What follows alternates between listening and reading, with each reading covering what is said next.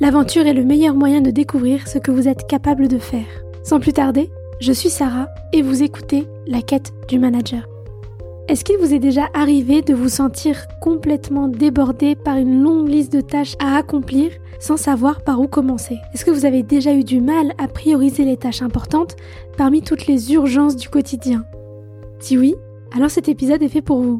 On va expliquer aujourd'hui en détail comment la matrice d'Eisenhower peut vous aider à classer les tâches selon leur importance et leur urgence, de manière à maximiser votre productivité et votre efficacité en tant que manager.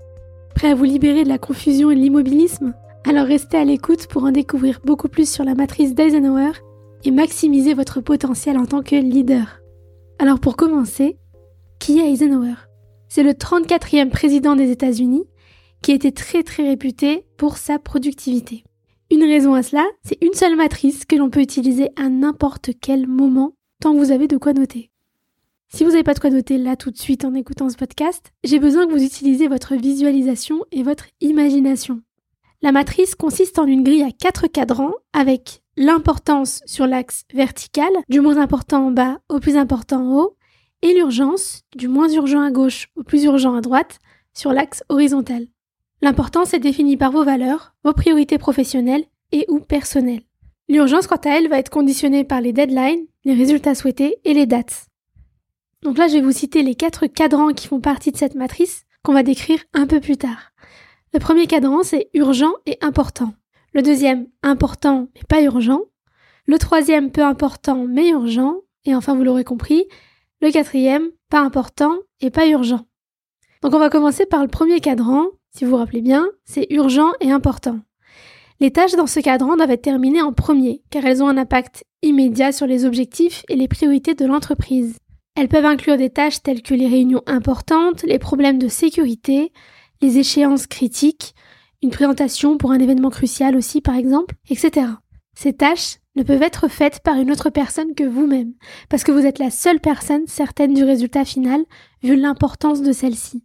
Plus tard, avec l'habitude et l'anticipation, vous serez capable de planifier en amont la plupart de ces tâches, ce qui vous permettra de déplacer ces tâches dans le cadran suivant.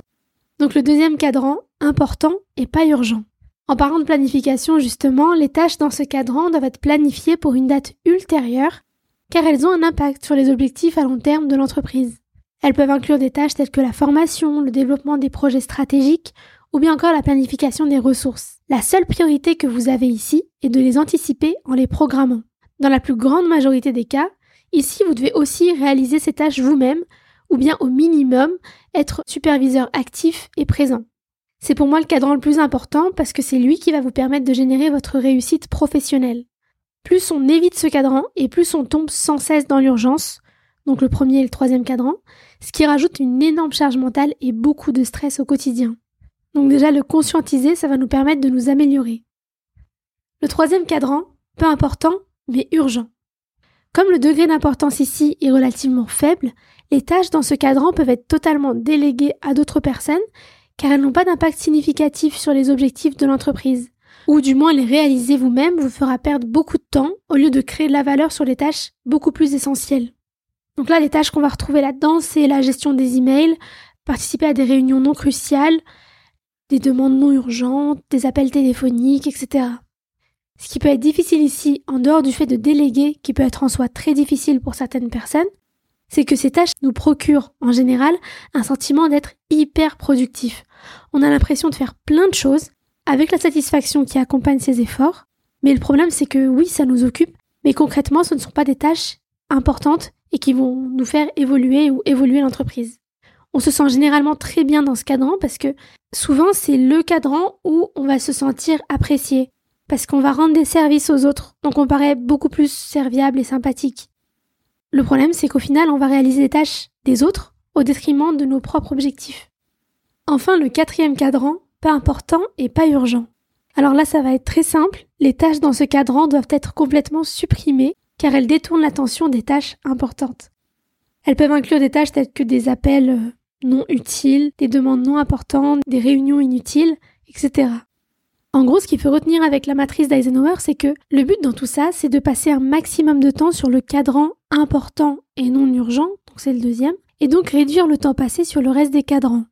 La matrice peut être utilisée quotidiennement pour planifier les tâches, mais elle peut également être utilisée pour la planification à plus long terme. En utilisant la matrice, les managers peuvent évaluer l'importance et l'urgence de chaque tâche et prioriser en conséquence pour atteindre leurs objectifs de manière efficace et surtout efficiente. Il est important de noter aussi que ça nécessite une évaluation constante pour s'assurer que les tâches et les priorités qu'on a mis à un moment donné dans la matrice sont toujours d'actualité et sont correctement classées. Parce que justement, les tâches peuvent changer de cadran en fonction des changements dans les priorités et les objectifs. Je vous propose un petit exercice pour mettre en place la matrice d'Eisenhower. Pour l'utiliser pour prioriser les tâches, il suffit de suivre les étapes suivantes. prenez une feuille, dessinez la matrice comme je vous l'ai indiqué plus tôt, notez sur le côté toutes les tâches sur lesquelles vous travaillez ou sur lesquelles vous souhaitez travailler. Bref, tout ce que vous avez en tête qui vous pollue l'esprit. Ensuite, évaluez chaque tâche en termes d'importance et d'urgence et classez-les dans les différents cadrans de la matrice en fonction de leur importance et de leur urgence. Donc premièrement, on va aller dans le cadran numéro 1, donc important et urgent. Ce sont les tâches qui doivent être accomplies en premier pour éviter les conséquences négatives. On a vraiment un risque si on ne les réalise pas rapidement. Les tâches du cadran numéro 2, important mais pas urgent, doivent être planifiées et programmées. Donc c'est les deuxièmes qu'on va, noter. Ce sont les tâches qui aideront à atteindre les objectifs à long terme. Ensuite, on passe, vous l'aurez compris, au cadran numéro 3, urgent mais pas important, avec les tâches déléguées. Et enfin, les tâches du cadran 4, ni important ni urgent, qui vont être complètement supprimées. En conclusion, la matrice d'Eisenhower, c'est un outil puissant pour les managers qui souhaitent prioriser leurs tâches et maximiser leur productivité. En classant les tâches en fonction de leur importance et de leur urgence, les managers peuvent se concentrer sur les tâches les plus critiques et mieux gérer leur temps.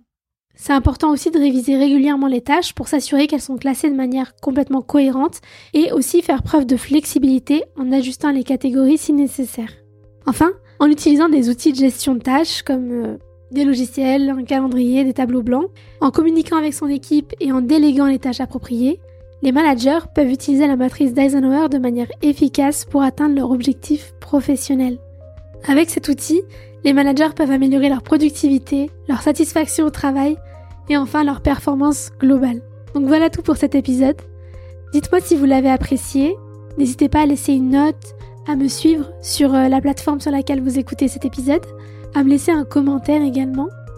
Et n'hésitez pas à me transmettre vos matrices sur Instagram ou LinkedIn, je regarderai ça avec euh, beaucoup d'intérêt. J'espère que vous avez apprécié cet épisode. On se retrouve la semaine prochaine. D'ici là, prenez soin de vous et à très vite dans la quête du manager.